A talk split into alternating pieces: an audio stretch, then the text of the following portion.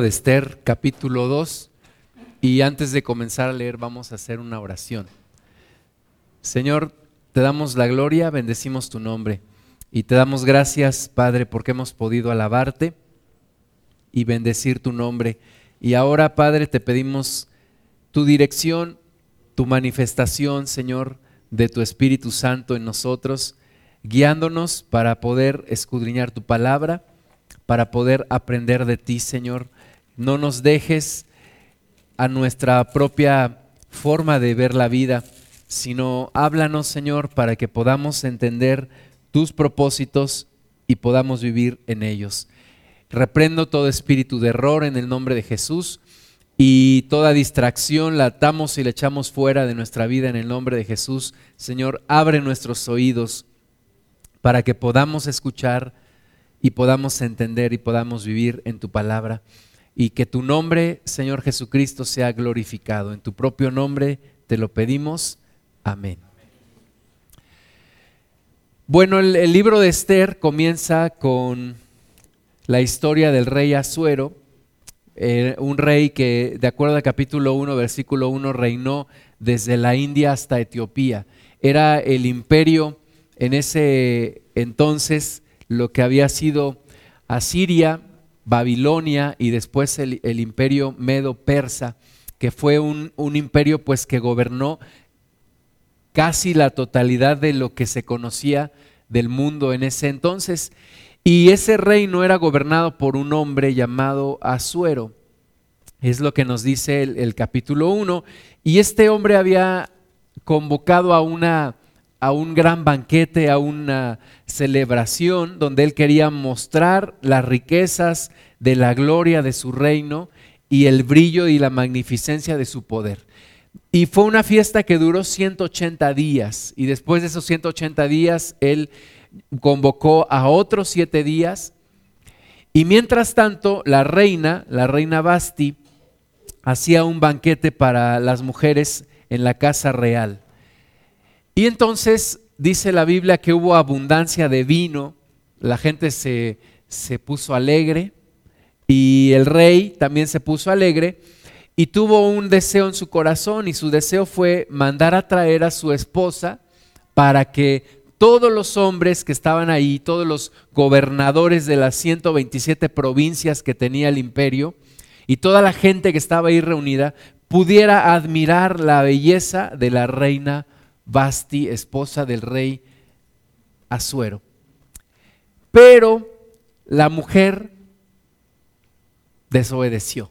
Con eso casi no se les da a las mujeres, ¿verdad? Pero esta mujer excepcional, pues desobedeció y no quiso ir a la convocación que le había hecho el rey. La reina dijo, pues sabes qué, no voy.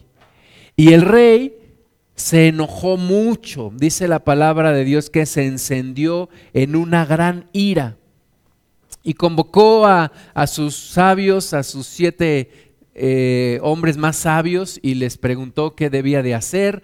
Y uno de ellos le dijo, sabes qué, rey, esta afrenta no solamente es hacia ti, sino hacia todos los príncipes de todo el imperio, porque esta mujer ha retado tu autoridad y cuando oigan todas las mujeres de todo el imperio que te ha desobedecido, pues las mujeres no van a honrar a sus maridos. Así que tienes que castigar a esta mujer, quitarla, ya no va a ser la reina, y escoger a otra mujer.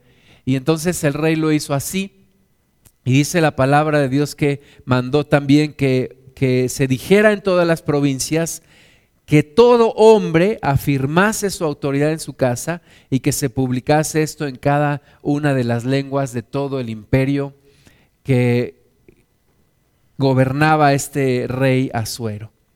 Y entonces se queda vacante la posición de reina. Y entonces hay una convocatoria para que traigan a todas las mujeres vírgenes de buen parecer a la capital del imperio y las lleven a la casa real para poder escoger aquella mujer que va a sustituir a la rebelde Basti que desobedeció en público a su esposo.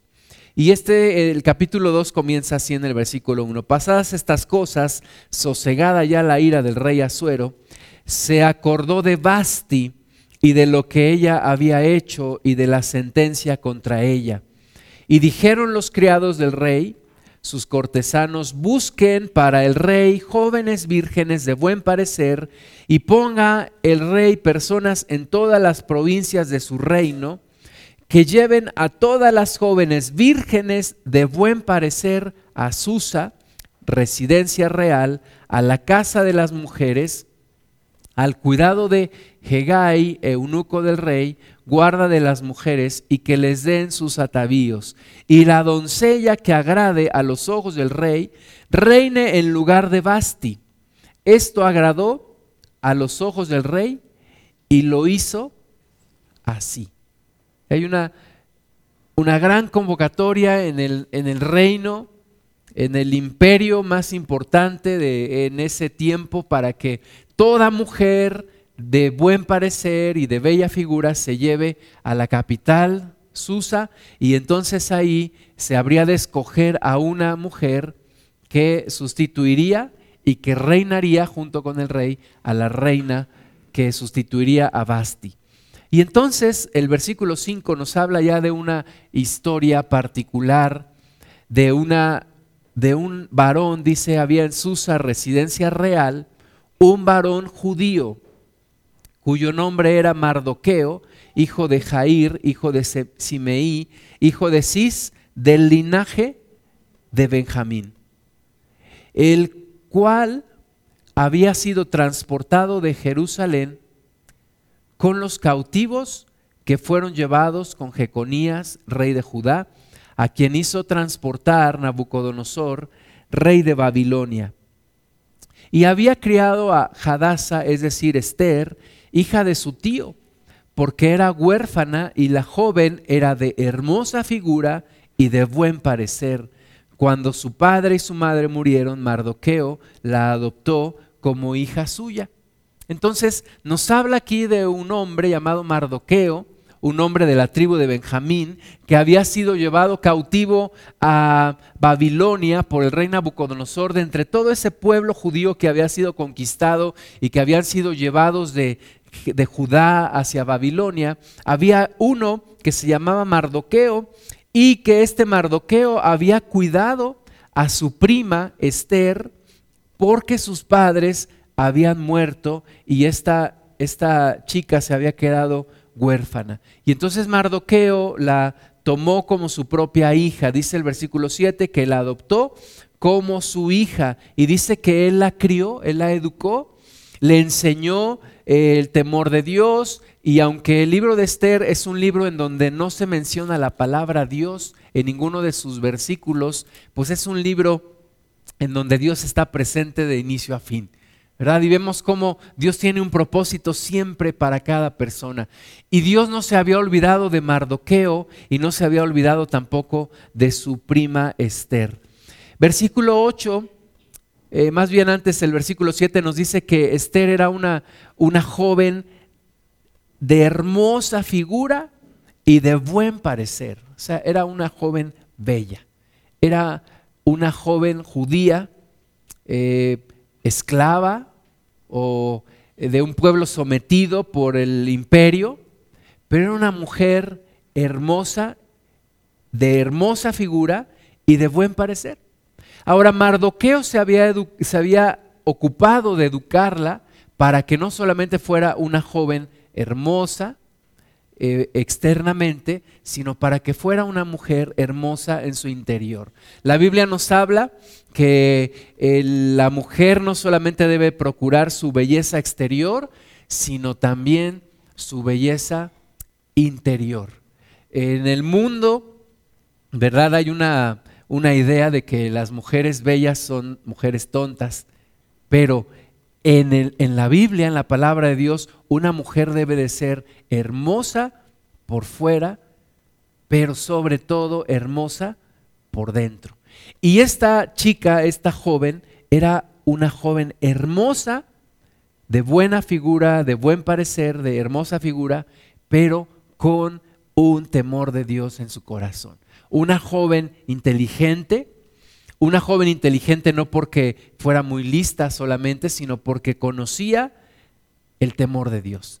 Y eso es lo que hoy nosotros debemos de buscar, inculcar en nuestras jóvenes, quienes somos padres de, de, niñas, de jovencitas, tenemos que enseñarles la palabra de Dios para que no solamente busquen una buena apariencia exterior, ¿verdad? Que hoy el mundo es lo que busca, las jóvenes del mundo buscan una hermosa apariencia exterior, pero nosotros tenemos que enseñarles a nuestras hijas, a nuestras jóvenes, enseñarles que deben tener un corazón para Dios. Entonces Mardoqueo se había, se había ocupado en eso, en educar esta, a esta chica que había quedado huérfana para que fuera una mujer de Dios. La Biblia dice que la mujer virtuosa, ¿quién la hallará? ¿Quién la hallará? Y que su valor sobrepasa a las piedras preciosas y a las riquezas que pudiéramos pensar. Una mujer virtuosa es una bendición en donde quiera que esté y a la edad que tenga. Una mujer temerosa de Dios es una bendición en donde quiera que pueda estar. Entonces Mardoqueo tenía esta conciencia y había educado a Esther en el temor de Dios. Y llega la oportunidad y llega el momento de Esther. Tú y yo tenemos que prepararnos porque no sabemos cuándo llegará nuestro momento. El momento en el cual nos va a requerir de una preparación anterior. Normalmente las oportunidades llegan y hay que tomarlas porque si no las, si no las tomas en el momento, pues se pasan y ya no la aprovechaste. Entonces te tienes que preparar con tiempo. Y Esther era una mujer preparada, era una mujer que había sido instruida por Mardoqueo y que estaba lista para lo que iba a vivir y para la oportunidad que se le iba a presentar. Dice el versículo 8, sucedió pues que cuando se divulgó el mandamiento y el decreto del rey, y habían reunido a muchas doncellas en Susa, residencia real, a cargo de Hegai, Esther también fue llevada a la casa del rey al cuidado de Hegai, guarda de las mujeres. Llegó la oportunidad, llegó el decreto, se divulgó el mandamiento y vieron a Esther y la vieron como una mujer bella, una mujer, como dice la palabra, de hermosa figura y de buen parecer. Pero hay mujeres hermosas por fuera, pero por dentro muy feas. ¿Verdad? Hoy en día hay mujeres y hombres también, por supuesto, no es una cuestión nada más de mujeres, hombres y mujeres que buscan una muy buena apariencia física, pero que solamente es cuestión de escucharles hablar por unos momentos y te das cuenta de toda la, la fealdad que tienen en su interior. Esther no era una de esas mujeres. Esther era una mujer, repito, hermosa por fuera, pero también por dentro. Y entonces llamó la atención de aquellos que andaban buscando doncellas especiales para el rey y encontraron a Esther y la llevaron al cuidado de este, de este eunuco Hegai que se encargaba de cuidar a las mujeres del rey. Versículo 9. Y la doncella agradó a sus ojos. ¿sí? Tenía una buena presencia, una hermosa figura, un buen parecer, agradó a los ojos del eunuco, pero dice que también halló gracia delante de él, por lo que hizo darle prontamente atavíos y alimentos, y le dio también siete doncellas especiales de la casa del rey, y la llevó con sus doncellas a lo mejor de la casa de las mujeres. Por eso yo te digo que Dios está presente en cada parte de este libro. Se ve la mano de Dios con Esther. Fue llevada al mejor lugar, le dieron inmediatamente siete doncellas, la trataron de una manera especial. Se ve la gracia de Dios sobre esta joven. Y cuando una persona es temerosa de Dios, la gracia del Señor se manifiesta, el favor de Dios se manifiesta en esa persona. Y siempre tendrá un cuidado especial, una atención especial, una bendición especial. ¿Por qué? Porque Dios está con esa persona. Y Esther era una mujer temerosa de Dios. Sin embargo, el versículo 10 dice que Esther no declaró cuál era su pueblo ni su parentela, porque Mardoqueo le había mandado que no lo declarase. Esther era una, una mujer prudente. ¿Cómo hace falta la prudencia hoy en día, verdad? Somos imprudentes en nuestra forma de hablar, somos imprudentes en lo que hacemos, nos adelantamos a las cosas, decimos lo que no debemos de decir. Y como hay un dicho que dice que de, que de qué? De bocones y de dragones están llenos los panteones, ¿verdad? Gente que habla y no debe de hablar. Dices cosas que no debes decir. Bueno, pues Esther no era una de esas personas. Esther era una mujer prudente. Y su primo le había dicho, ese primo que era como un padre para ella, le había dicho, no declares de qué pueblo eres tú. Recuerda que era un imperio que había conquistado muchos pueblos.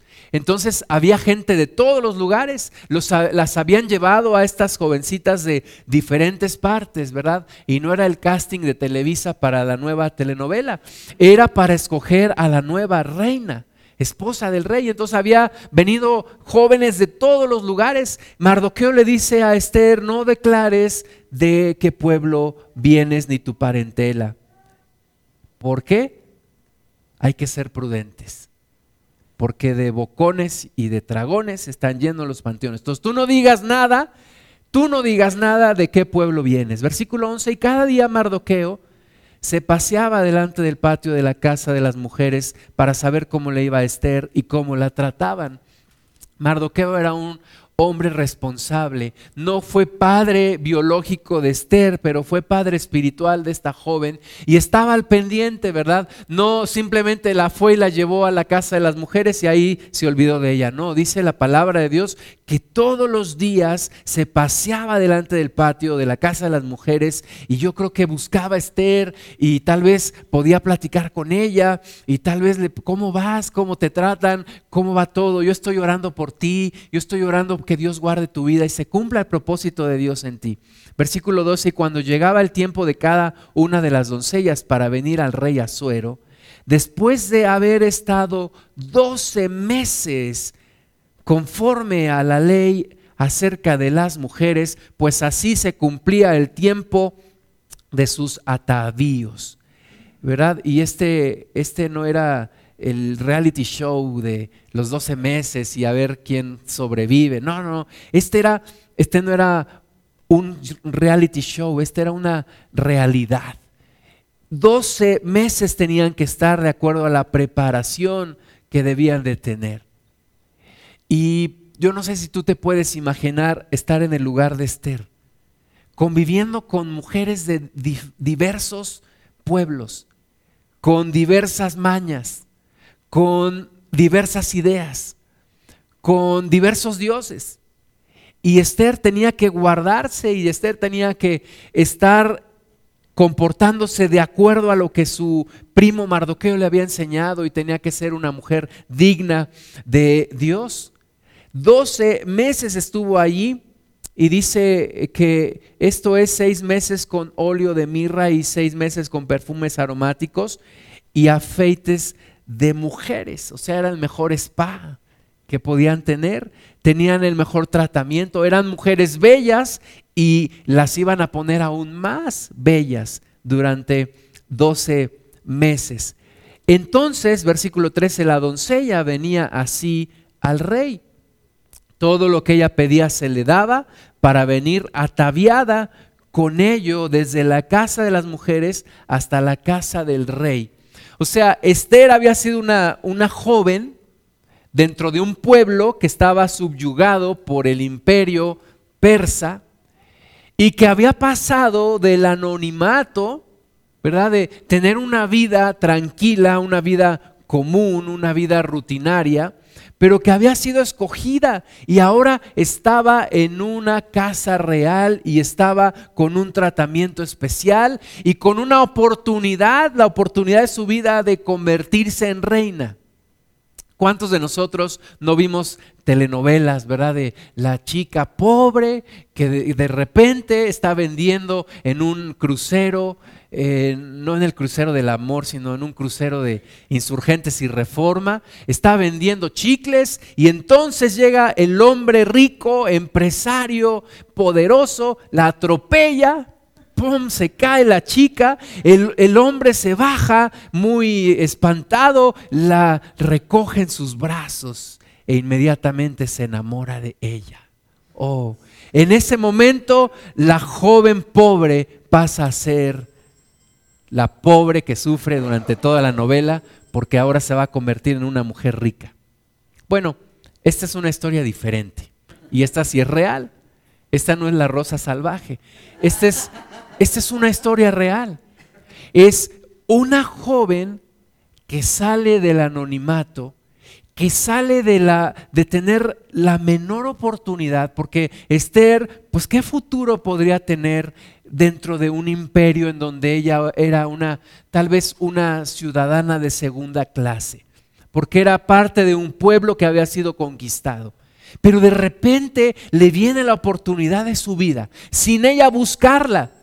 ¿Verdad? Pero era la gracia de Dios y el favor de Dios persiguiendo a Esther y a Mardoqueo y centrando la historia en estas dos personas. Y de repente Esther tenía la oportunidad de su vida, estaba en un lugar donde nunca había imaginado estar, con un tratamiento de óleo, de mirra, de perfumes aromáticos, de afeites. Le dijeron, tú escoge lo que quieras, eres totalmente palacio, toma lo que tú quieras, vístete como tú quieras, porque te vas a presentar con el rey cuando él te llame.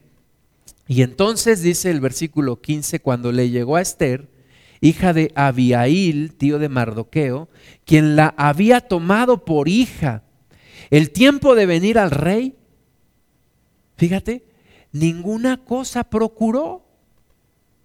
Oye, tú no compraste nada, Tú no pediste nada de Liverpool, de Sears, de Palacio de Hierro, de Sara.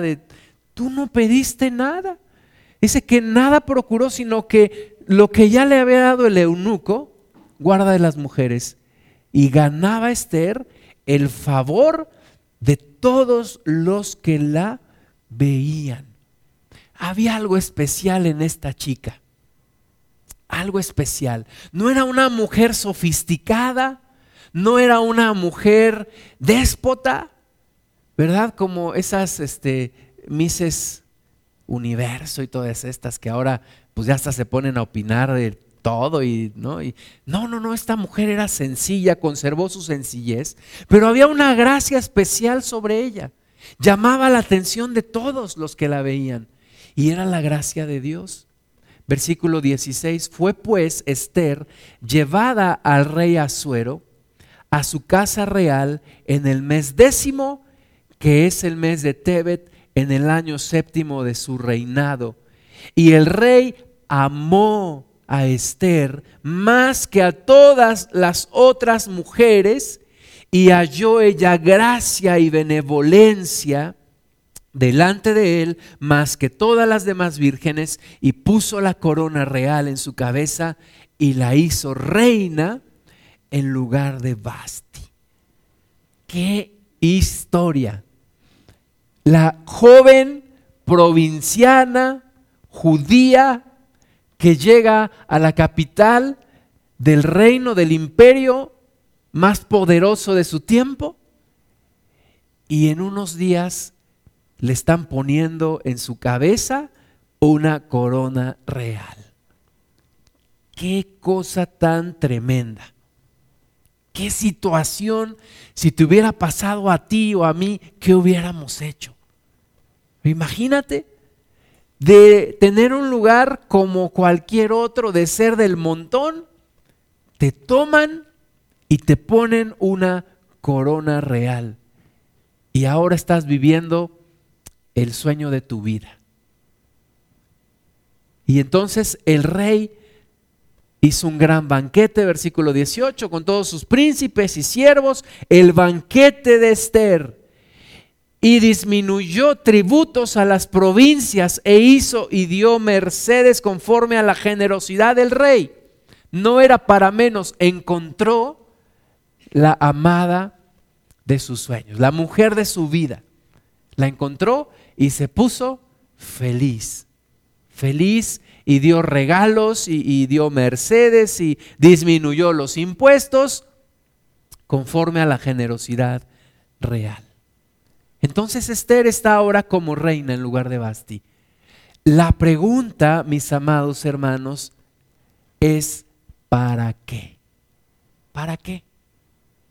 ¿Para ser totalmente palacio? ¿Para exhibirse delante de todo el mundo? ¿Para salir en las mejores revistas del imperio? ¿Para salir en la televisión, en las redes sociales? ¿Para qué? ¿Para qué? No se me adelante, hermana.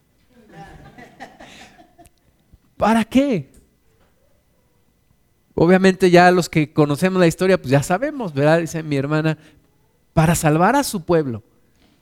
Pero yo te hago una pregunta un poquito diferente. ¿Para qué Dios te ha puesto en el lugar donde tú estás? ¿Para qué? Porque sí, cuando hablamos de Esther decimos sí, para servir al reino de Dios y a los propósitos de Dios. Pero cuando hablo de mí, oye, ¿para qué Dios me puso donde estoy? Pues para lucirme, ¿no? Oye, pues para aprovecharme, para servirme, para ser el más galán y simpático, patas verdes, ¿no? oye, pues para, para exhibirme delante de todos, ¿verdad? Las mujeres bellas que gustan pasar y, y como, como si fueran abriendo ahí en medio y, en pasarela, ¿verdad? Y todo mundo que las voltea a ver y wow, qué mujer. ¿Para qué te puso Dios donde estás? ¿Para qué te ha dado Dios las bendiciones que te ha dado? Oye, pues es que Dios me dio esta casa. ¿Para qué? Para que invite a mis amigos borrachos y aquí nos pongamos hasta atrás. No creo que haya sido para eso. ¿Para qué te, dio Dios una mujer como esposa? ¿Para qué? Pocas veces nos preguntamos, ¿para qué me dio Dios esto? Muchas veces no, no creemos que Dios me lo dio. A veces creemos, no, es que yo me lo gané. No. Y Esther puede, pudo haber sido como aquellas personas que, que de repente pasan del anonimato al poder y se les olvida de dónde salieron. ¿Verdad? Ahí tenemos el caso de Hugo Sánchez que a los dos meses hablaba como español. Y así muchos. Se les olvida de dónde salieron. Se les olvida su pueblo. Se les olvida sus orígenes. Se les olvida que ha sido el favor de Dios, que no ha sido tu propio esfuerzo.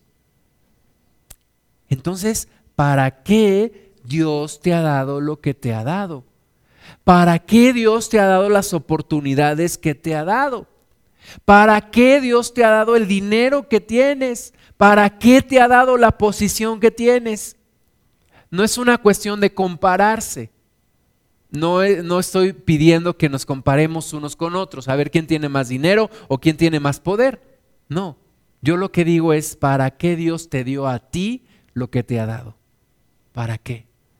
¿Para despilfarrarlo? ¿Para desperdiciarlo? ¿Para hacerte sentir poderoso? ¿Para ser el centro de atracción de las reuniones? ¿Para qué te ha dado los talentos que te ha dado? para tu propio beneficio, para que te sirvas de ellos. Porque cuando vemos la historia de Esther, sí, inmediatamente decimos, Esther, tú llegaste ahí con un propósito de Dios. Y si Esther estuviera aquí y nos dijera, ¿y tú? ¿Y tú para qué llegaste? Cuando yo trabajaba para un banco transnacional que tenía presencia en más de 80 países en el mundo, me enteré que el presidente del consejo era un hombre cristiano. Y entonces me enteré que venía a México y le escribí un correo electrónico y le dije, Mr. Stephen, cuando llegue a México me gustaría conocerle y saludarle en persona. ¿Qué crees que me contesta? Y me dice, sí, yo te busco cuando yo esté allá. Y entonces un viernes en la tarde, como a las seis de la tarde, ya salía yo de mi oficina, iba caminando hacia mi carro. De repente recibo la llamada de la asistente de mi jefe y me dice, Gustavo, el señor Stephen Green está aquí y pide que vengas a verlo. Yo dije, yo pensé que se le había olvidado. Y entonces voy para la oficina de consejo y me dicen pasa y de repente pasa el director general de aquí de, México y me, ve y dice, ¿tú qué estás haciendo aquí? Yo con él, no contigo. Yo vengo a verlo a él porque él me llamó. Y entonces me siento ahí con él unos minutos le digo, oiga, usted, usted es el presidente de uno de los bancos más importantes del mundo. En ese entonces era el segundo banco por ser el primero en el mundo. Y usted tiene una gran responsabilidad. Uno de mis jefes me había dicho, yo le había compartido a uno de mis jefes y me había dicho, este hombre, este presidente del grupo es un hombre diferente. Me dijo, no es un hombre que ande de alcohólico, no es un hombre que ande de mujeriego, no es un hombre arrogante, es un hombre humilde. Entonces cuando yo estaba ahí eh, frente de él le dije, Señor, usted, usted ocupa una posición especial para mostrar la gloria de Dios a través de su vida. ¿Y qué crees que me dijo? Tú también. Me la regresó inmediatamente. Me dijo, tú también. Tú también. Pues ya no tuve ni qué decirle, ¿verdad? Y es la verdad. Todos tenemos un lugar que Dios nos ha dado. ¿Para qué? No para nuestra propia gloria, no para nuestro propio beneficio. Todos tenemos una posición y un lugar que Dios nos ha dado. ¿Para qué? Para servir a sus propósitos del rey. Para servir a los propósitos de Dios. Esther estaba en esta posición, en este lugar, porque había un plan un propósito especial, un propósito especial de Dios para esta mujer, un propósito especial de salvación. El capítulo 3 nos habla de un hombre perverso, hombre perverso, Amán. Hombre perverso como hay muchos hombres perversos el día de hoy. Y este hombre perverso era uno de los más allegados al rey. Y era un hombre al cual el rey lo honró y lo puso en una silla especial por sobre todos los príncipes que estaban con él. Es decir, le dio un lugar especial, lo honró. ¿Y cómo sufre la, gente ante un hombre arrogante? Este Amán, además de perverso, era arrogante. Y qué cosa tan fea cuando una persona arrogante se le da más poder es insoportable. Este tipo salía y todo mundo se tenía que arrodillar delante de él. Imagínatelo con su traje Armani, sus zapatos Michel Domit, su loción Hugo Boss, sus cadenas, sus anillos, saliendo con su iPhone 6 en la mano. Y todo el mundo se tenía que arrodillar cuando él pasaba cuando iba a tomar su camello último modelo para ir a su casa. Todo el mundo se tenía que arrodillar delante de él, pero había un hombre llamado Mardoqueo de nuevo. Mientras Esther está ahí en el estrellato, en, en, el lugar más visible del imperio, Mardoqueo se mantiene, como dicen algunos, en perfil bajo, callado, detrás de bambalinas, Nadie se acuerda de él. Además, Mardoqueo había denunciado una conspiración en contra del rey, que había resultado cierta, pero nadie le reconoció nada. Y él seguía ahí detrás, detrás de escena, pero con una fidelidad a Dios. Así que era el único que no se arrodillaba ni se humillaba delante del perverso Amán. Y entonces le dicen, tú, ¿por qué no te humillas delante de Amán? Todos se arrodillan. Oye, todos le besan la mano.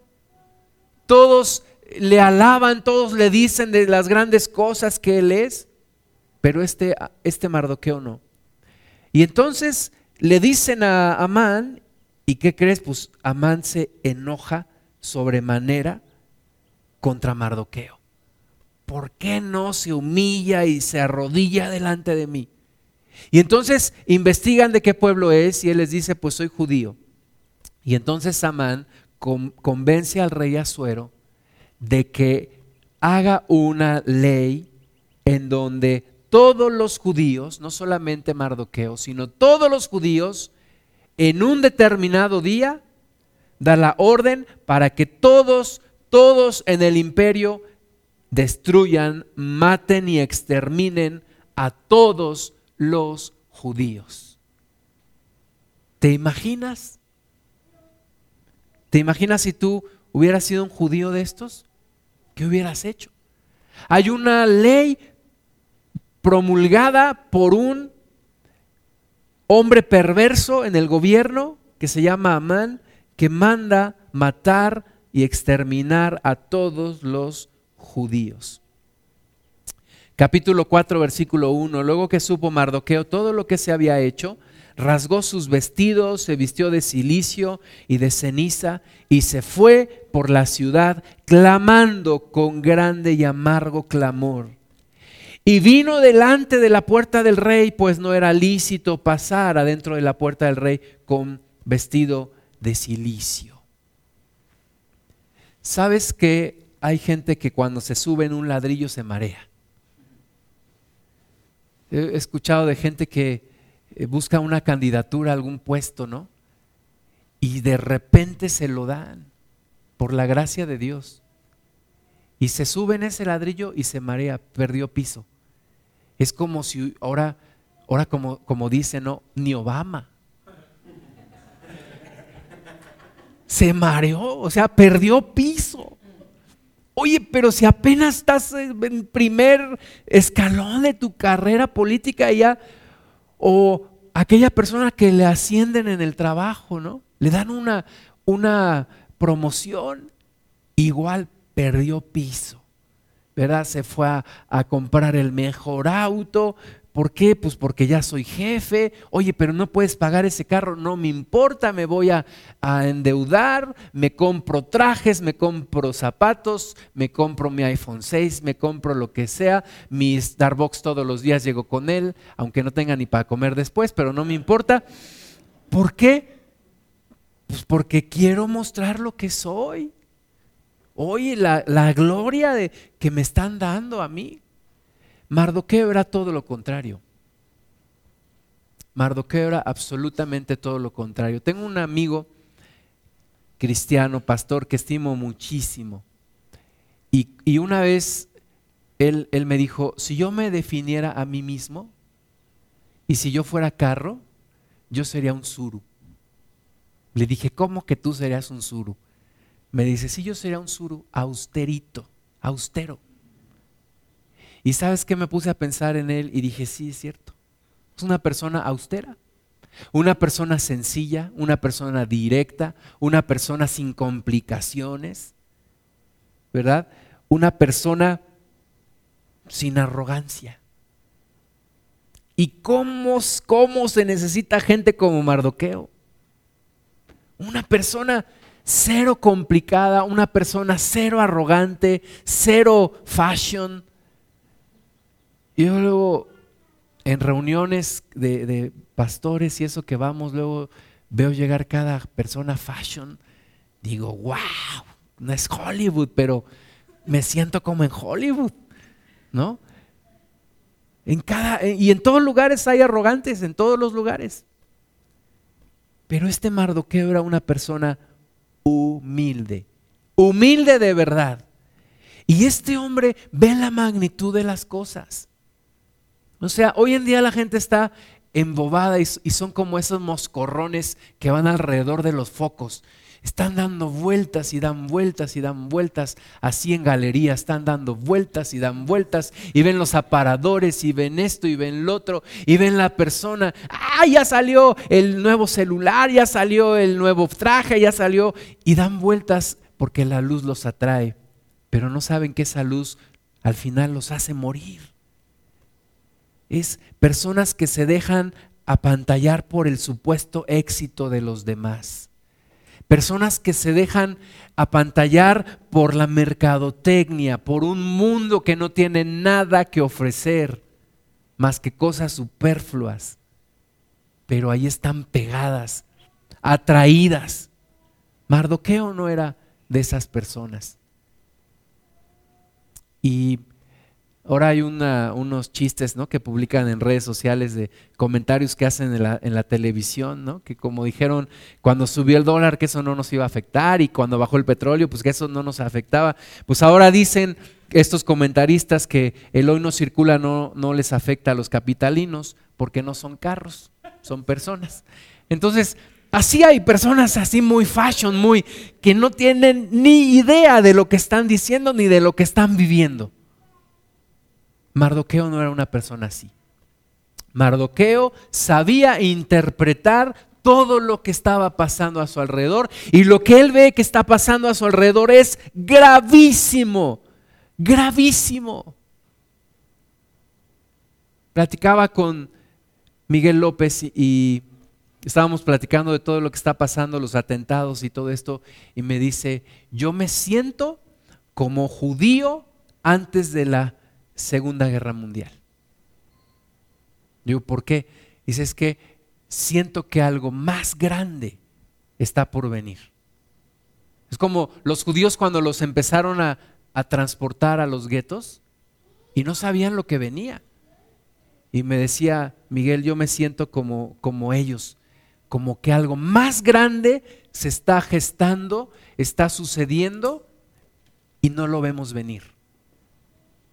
Y así es, todo el mundo quiere el mejor celular, todo el mundo quiere el mejor carro, todo el mundo quiere el mejor café con su nombre en el vaso, que no sea de Loxo, porque eso es de Nacos, que sea de Starbucks, porque ahí es donde yo me merezco estar. ¿Verdad? Y no nos damos idea de todo lo que está sucediendo a nuestro alrededor. Mardoqueo rasga sus vestidos, se viste de silicio se va por la ciudad clamando con grande y amargo clamor y va a recurrir a aquella jovencita a la cual él educó y que ahora vive en el palacio del rey número non. No era el rey número non, pero era el rey Amán, ¿verdad? Y va a buscar esa jovencita para decirle, yo ya sé para qué tú llegaste ahí. Yo ya sé para qué tú estás ahí. Dice versículo 3, y en cada provincia y lugar donde el mandamiento del rey y su decreto llegaba, tenían los judíos gran luto, ayuno, lloro y lamentación, silicio y ceniza era la cama de muchos. Y vinieron las doncellas de Esther y sus eunucos y se lo dijeron. Entonces la reina tuvo gran dolor y, y envió vestidos para hacer vestir a Mardoqueo y hacerle quitar el silicio, mas él no los aceptó. Imagínate bien las doncellas, reina Esther, allá afuera hay un hombre raro que viste de silicio, que, que, que, es, que, es que dice que te busca, reina.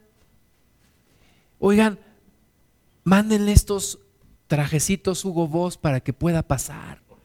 Oye, ¿qué crees que no quiere? No quiere cambiarse su silicio, no quiere cambiarse su vestimenta, es un hombre raro. ¿Estás segura de que lo conoces? Sí, claro que lo conozco.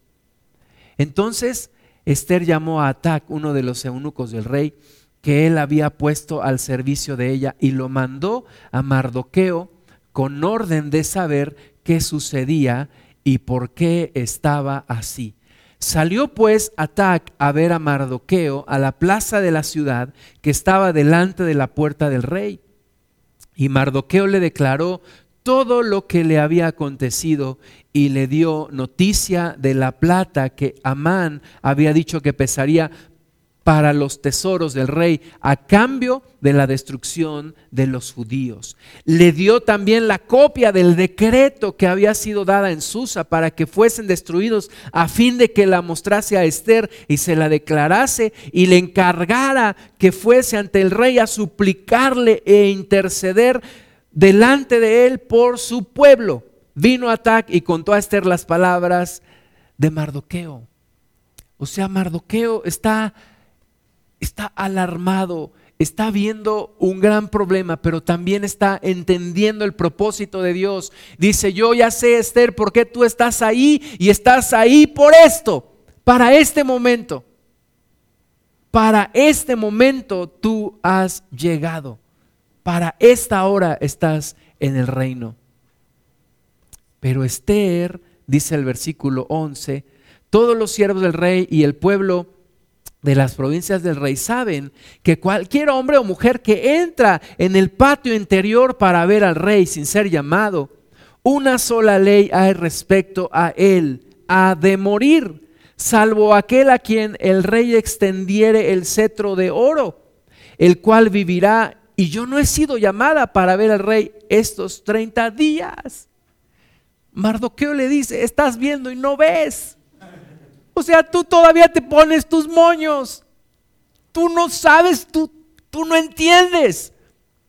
Tú eres judía, igual que nosotros. Igual que nosotros, tú vas a perecer el día que se cumpla la fecha. ¿Cómo puedes tú escatimar y decir que porque el rey no te ha llamado no vas a ir a verlo? Dice versículo 12, dijeron a Mardoqueo las palabras de Esther. Entonces dijo Mardoqueo que respondiesen a Esther, no pienses que escaparás en la casa del rey más que cualquier otro judío. Porque si callas absolutamente en este tiempo, respiro y liberación, vendrá de alguna otra parte para los judíos. Mas tú y la casa de tu padre pereceréis. Y quién sabe si para esta hora has llegado al reino. Conozco una persona que llegó a, un puesto cercano al de un presidente municipal. Y yo le había compartido a esta persona y entonces cuando, cuando llega a ese puesto, pues la arrogancia se le subió al cerebro y al corazón. Y un día decía, aprovechenme, úsenme. ¿Sabes qué? Si realmente estás para servir al pueblo, vas a arriesgar tu propia vida. No vengas con fanfarronerías de aprovechenme, úsenme, cuando lo único que estás pensando es cómo servirte tú. Estás en un lugar estratégico, es porque Dios te puso ahí con un propósito, no para sentirse la, divina garza envuelta en huevo. No para que te sientas la máxima persona representando a la humanidad en máxima sabiduría, inteligencia y belleza. No, no estás ahí para eso. Esther, ubícate mi estimada, no estás ahí para tu beneficio. No llegaste ahí por suerte. Estás ahí para cumplir un propósito de Dios y este es el momento. Y si tú dejas pasar este momento, vendrá respiro y liberación para los judíos de alguna otra parte. Porque si no es a través de ti, será a través de otros. Pero tú perecerás. Dios busca opciones siempre. Estábamos en una reunión, en un aniversario de una congregación muy grande. Y estaba predicando un varón de Dios y le decía a esta congregación, ha sido una congregación muy bendecida y ha bendecido mucho a la ciudad. Pero si ustedes se rehusan a cumplir los propósitos de Dios, Dios buscará otra congregación. No se preocupen. Si tú no quieres cumplir los propósitos de Dios, no te apures. Dios buscará a otra persona que si quiera. No tienes la exclusividad del reino de Dios. Entonces yo te digo ahorita a ti, si tú no quieres cumplir el propósito de Dios ahí donde estás, no te preocupes, Dios buscará a otra persona, mas sobre ti como le dijo Mardoqueo a Esther, tú también perecerás. Y se pudrirán los dones, y se pudrirá el talento, y se pudrirá el dinero, y se pudrirá el poder, y todo lo que tienes. porque no lo estás usando para lo que Dios te puso allí. Y desafortunadamente es la historia de muchos de nosotros. Se nos olvida para qué Dios nos puso en ese lugar. Se nos olvida. Yo tenía 35 años de edad cuando estaba en, una, en un momento cúspide de mi carrera profesional. Y se me olvidó para qué estaba yo ahí. Se me olvidó. Pero Dios me hizo recordar a través de una prueba muy fuerte en mi vida. Y, y recapacité y me costó trabajo y me cuesta trabajo todavía pensar en que estoy para servir a Dios y no para servirme a mí. No para servirme a mí. Y todos los días tengo que recordar, Señor, ¿para qué estoy aquí? ¿Para servirme a mí o para servirte a ti? ¿Para hacerme una persona que viva en la comodidad? Porque ¿cómo nos gusta la comodidad? Oye, me gusta sentirme seguro, me gusta sentirme cómodo, me gusta tener el dinero que necesito, las relaciones y todo. Oye, pero ¿para qué? Dios te quiere sacar de tu comodidad, arriesgarlo todo por causa de Él, por causa de Él. En el año 2010, febrero del año 2010, yo sabía, yo había estado orando a Dios, Señor, yo quiero servirte más el trabajo que tengo me esclaviza. Teníamos ya tres años viviendo en Pachuca. Yo gastaba alrededor de cuatro horas nada más en transportarme. Cuatro horas. Y yo oraba al Señor, Señor, sácame de este lugar. Y un día mi jefe anuncia que se va de la empresa. Y ese, e, e, al otro día en la madrugada me levanté, me fui a trabajar y por primera vez no me pude dormir en el trayecto de dos horas en el autobús. Yo decía, Señor, ¿qué voy a hacer? Se ve amenazada mi comodidad. ¿Qué voy a hacer? Dependo de un sueldo, tengo un salario seguro cada quincena y está en mi cuenta.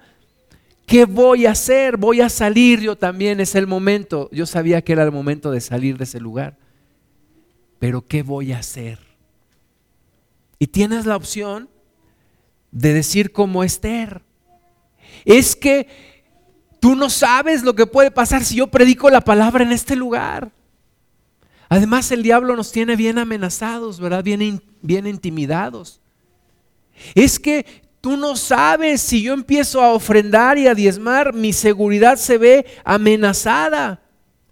Es que si yo empiezo a hablarle a la gente de Cristo aquí en mi colonia, me van a ver como la persona más extraña, a lo mejor hasta me expulsan de esta comunidad. Es que si yo empiezo en mi negocio a compartir a, mis clientes, eh, ¿qué va a pasar? Me van a eh, evitar porque van a pensar que yo nada más les quiero cambiar de religión. Y todos tenemos un buen pretexto para no hacer lo que Dios nos manda hacer. Esther tenía un excelente pretexto. Es que si el rey no me manda llamar y yo me presento, y si el rey no me acepta, me mata. Era un excelente pretexto. Mardoqueo le dice, pues tú y tu pretexto, pero tú estás ahí para esto. Cuando yo tenía 20, 22 años, 23 años, fui a un congreso de jóvenes, cómo marcó mi vida. Y el lema del congreso era, para esta hora has llegado. Para esta hora has llegado. Para esta hora has llegado al reino. Mardoqueo le dice, ¿quién sabe si para esta hora has llegado al reino? Tú y yo sabemos que para esta hora, para esto estás ahí. No estás ahí para pavonearte y para que tu historia salga en la revista Forbes y que tu historia salga eh, publicada por el New York Times de que fuiste una, una mujer muy pobre que llegó a ser reina. No, no, no, no, no. Tú, tú llegaste ahí para cumplir con el propósito de Dios. Y este es tu momento. Esta es tu hora. ¿Lo tomas o lo dejas? Nada más que si lo dejas, te digo una cosa, Dios tomará a alguien más, pero tú perecerás. Este es tu momento, hermana, hermano, este es tu momento. Tú puedes pensar que la vida es miserable. Tú puedes pensar que la vida es injusta. Tú puedes vivir todo el tiempo peleándote con la gente, peleándote con la vida, diciendo que la vida ha sido injusta contigo, que has, que has sufrido mucho. O bien tú puedes darte cuenta que las mejores bendiciones que Dios da se llaman oportunidades.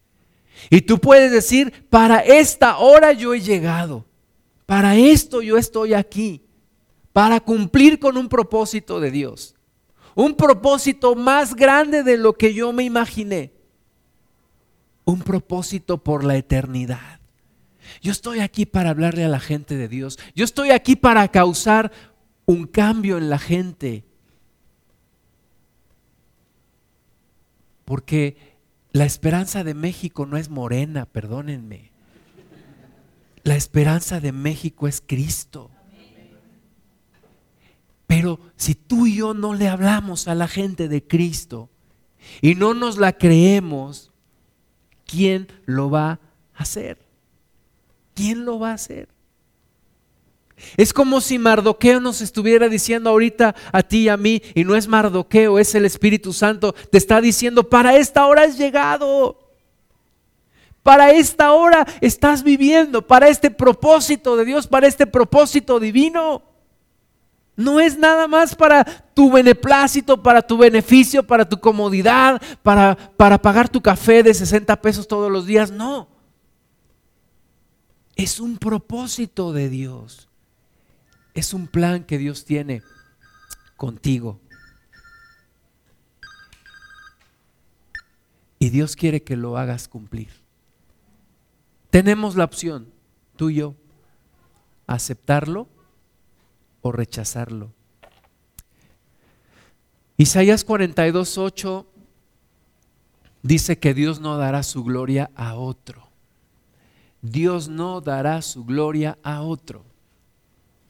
Entonces no es para nuestra arrogancia, no es para nuestra prepotencia, no es para que nos luzcamos, no es para que tú y yo salgamos en la portada de la, de la revista. En el año 2000, 2002, yo trabajaba en, en aquel lugar y ganamos un reconocimiento a nivel internacional. El proyecto, el líder del proyecto era yo, pero pues yo tenía un jefe. Y entonces eh, un, jefe que además era un medio especial. Realmente mi jefe era otra persona, pero me había puesto a esta persona como mi jefe. Y entonces llegamos a este reconocimiento y, y de repente viene una revista internacional que tenía publicación en México y viene a entrevistarnos. Yo dije, wow, voy a salir en la portada de la revista. Entonces nos entrevistan y todo, me entrevistan a mí, entrevistan también a, este, a, este jefe. Y entonces yo bien emocionado y tal, y no, les vamos a mandar una copia a la revista antes de que salga y no sé qué. Cuando llega la revista en un sobre, saco la revista y ¿quién crees que estaba en la portada? Mi jefe. Bueno, pero yo aparecía adentro de la revista. Bueno, ¿no? Al menos salí. y sabes que yo me enojé mucho. Y yo dije, ¿cómo es posible? La vida es injusta. La vida, la vida es dura. La vida es... No, no, no, no es posible. Casi me arranco los cabellos y... ¿Sabes qué entendí después? Que, que yo no estoy para andar saliendo en revistas. Que yo no estoy para andar luciendo mi nombre. Yo tengo que hacer lucir el nombre de Jesús. El nombre de Jesús es el que debe de salir a relucir. Él merece toda la gloria, no yo, no yo. Él es el protagonista, no yo. Él es el que debe de recibir las alabanzas, la gloria, el imperio, el honor por los siglos de los siglos, no yo. Así que Dios no dará su gloria a nadie más. Tú y yo no podemos andar buscando quitarle a Dios su gloria. Y tenemos que darnos cuenta que Dios nos ha llamado con el propósito de servirle. Filipenses capítulo 3, versículo 2.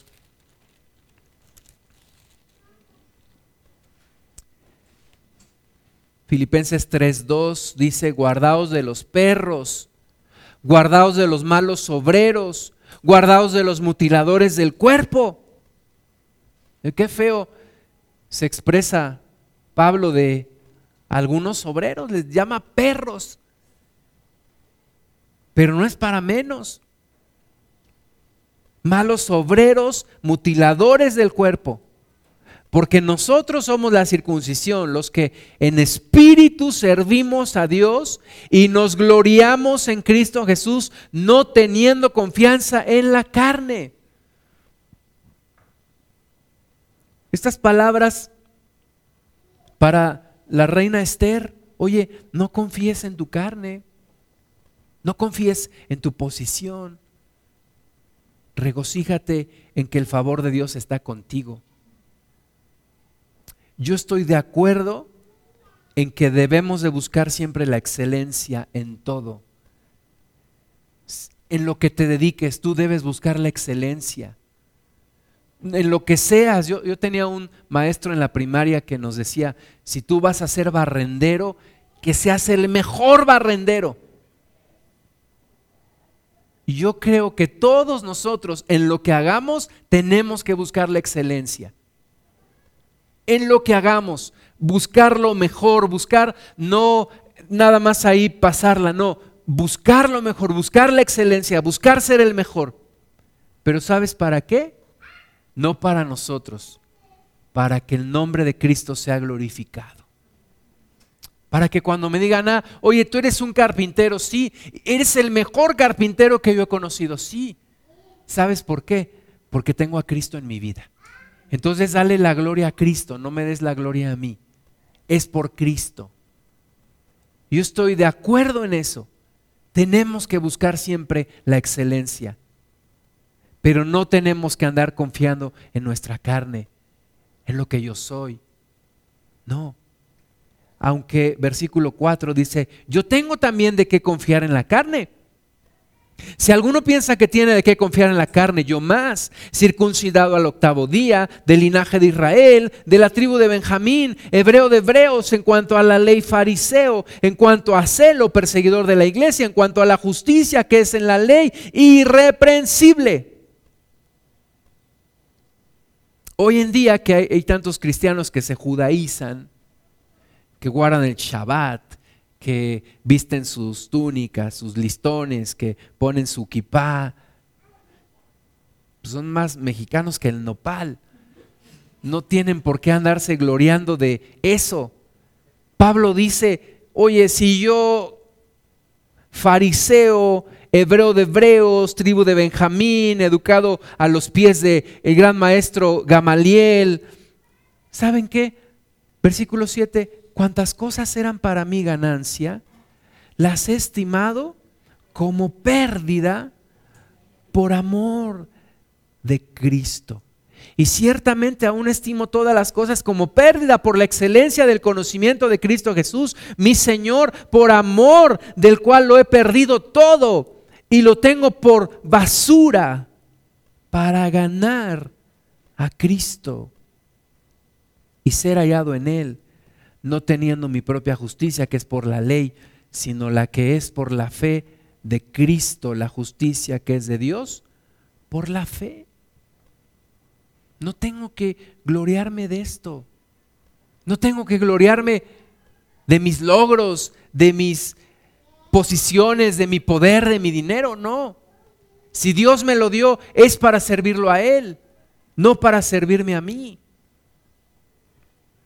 Hace algunos años el hermano Wayne Myers estaba debilitado, delicado de salud, con mucho trabajo, él nunca ha dejado de servir a Dios y nunca ha bajado la intensidad. Tú te lo encuentras un día y le preguntas, hermano, ¿cómo está? Y lo primero que te dice, el domingo prediqué dos veces, o el domingo prediqué tres veces, y estuve en tal lugar, y en tal lugar, y en tal lugar. Y entonces había un pastor, un pastor que fue ejecutivo importante de una transnacional de bienes de consumo. Un hombre reconocido en el medio. ¿Y sabes qué hacía? Dedicaba dos o tres días a la semana para irse de secretario del hermano Wayne. Un hombre que aún habiendo salido de la empresa donde trabajaba, lo buscan de otra empresa para que sea su asesor. Y él hacía tres días a la semana secretario del hermano Wayne. ¿Por qué? Porque buscaba servir a Dios. Y todo lo demás, no tengo por qué gloriarme de mis logros, dinero, relaciones. No tengo por qué hacerlo. Si lo tengo es para que sirva para el reino de Dios, pero que sirva de verdad. Y lo que tenga, poco o mucho. La parábola de los talentos nos dice que a uno le dio cinco, a otro le dio dos, a otro le dio uno. Y el que tuvo cinco regresó cinco más cinco. Y el que tuvo dos regresó dos más dos. Y el que tuvo uno fue y lo enterró porque tuvo miedo. Y cuando llegó su señor, le entregó y le dijo, aquí está tu talento, porque yo sé que eres hombre severo, que recoges donde no siembras. Y el hombre le dijo, si sabes que soy hombre severo, que recojo donde no siembro, ¿por qué no pusiste a trabajar el talento que te di? Y el castigo fue duro sobre él. Entonces, no se trata de ver cuánto dinero tengo yo en comparación de los demás, ni cuánto poder tengo yo, ni cuánta influencia tengo yo en comparación de los demás. Se trata de que lo que Dios a mí me ha dado, lo use para su gloria, lo use para su reino, no para mi comodidad, no para mi beneficio, para su reino. Si Dios me pone a hablar con una persona, yo le tengo que predicar el Evangelio porque carga me ha sido impuesta, dice el apóstol Pablo. Yo le tengo que predicar el Evangelio a cuánta persona yo tenga relación con ella. Yo tengo que predicar el Evangelio. Tengo que hablar de Cristo. Gálatas capítulo 2, versículo 20.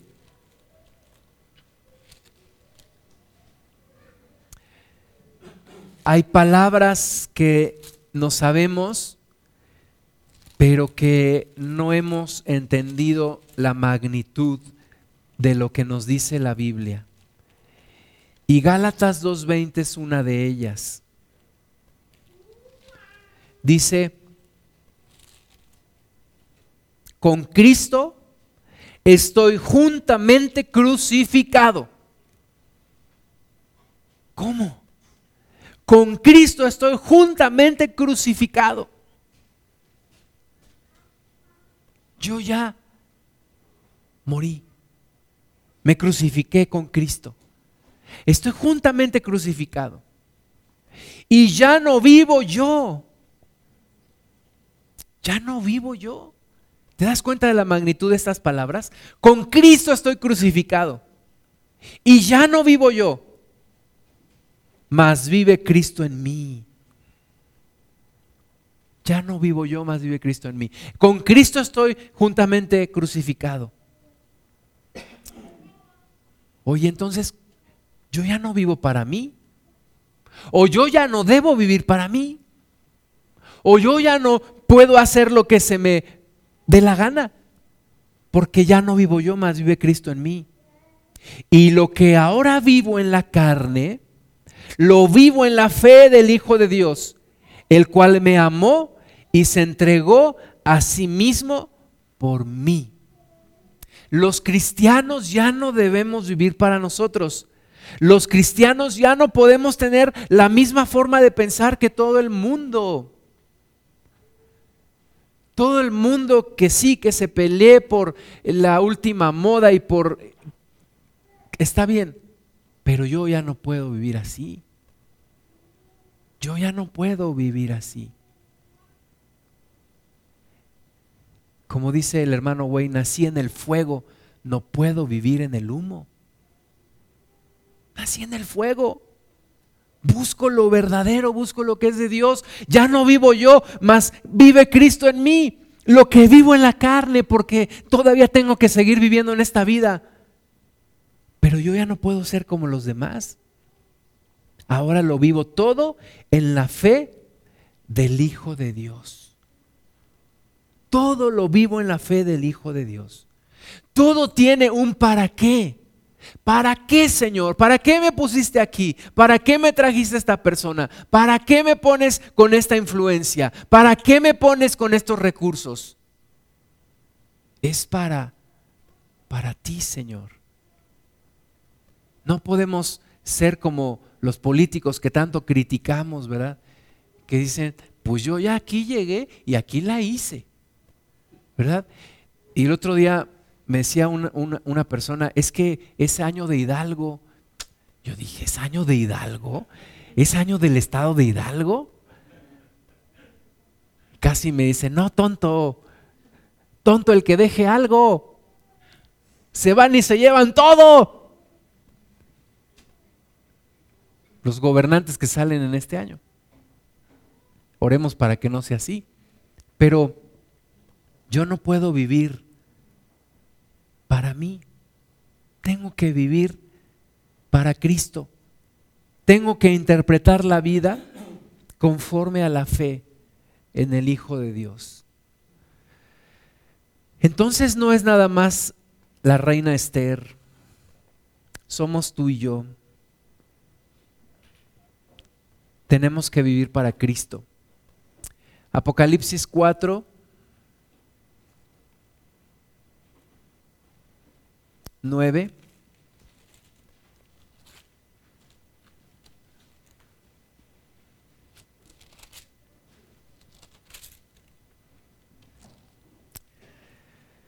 Habla de la adoración celestial y dice, y siempre que aquellos seres vivientes dan gloria y honra y acción de gracias al que está sentado en el trono, al que vive por los siglos de los siglos, los 24 ancianos se postran delante del que está sentado en el trono y adoran al que vive por los siglos de los siglos y echan sus coronas delante del trono diciendo, Señor, digno eres de recibir la gloria y la honra y el poder porque tú creaste todas las cosas y por tu voluntad existen y fueron creadas.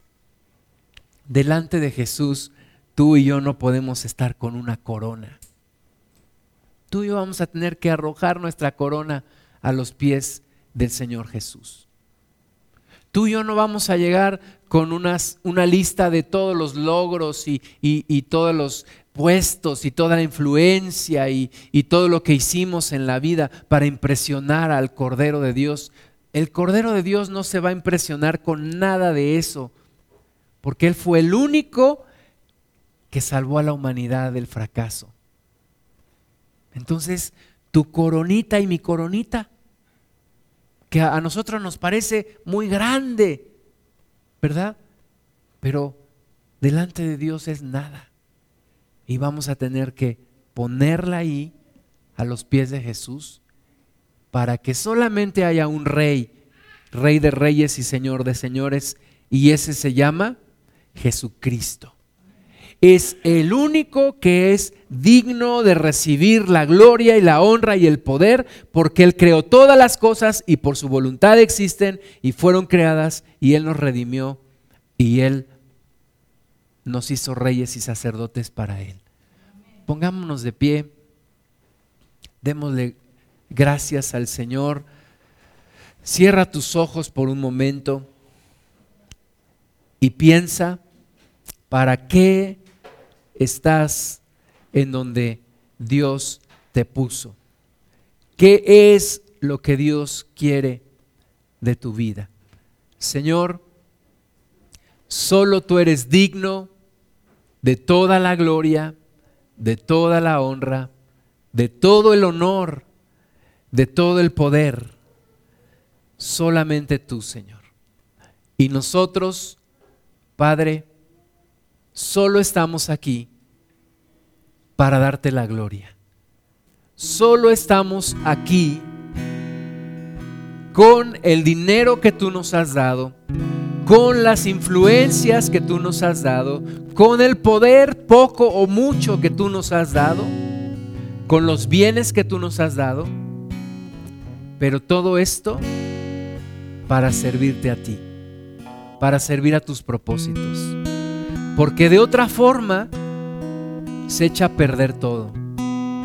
De otra forma es como Mardoqueo le dijo a Esther, pereceremos, aunque de otro lugar venga salvación de Dios. Señor, perdónanos nuestro corazón tan egoísta. Perdóname, Padre, mi corazón tan enfocado en mí mismo, tan enfocado en mis logros, en mi comodidad, tan enfocado en mi nombre. Perdóname, Señor, mi corazón tan ciego que no me ha permitido ver que yo vivo para ti, que yo soy tuyo, que ya no vivo yo, mas Cristo vive en mí, y que lo que ahora vivo en la carne lo vivo en la fe del Hijo de Dios, para darte a ti la gloria, para darte a ti el honor, porque si no, no sirve.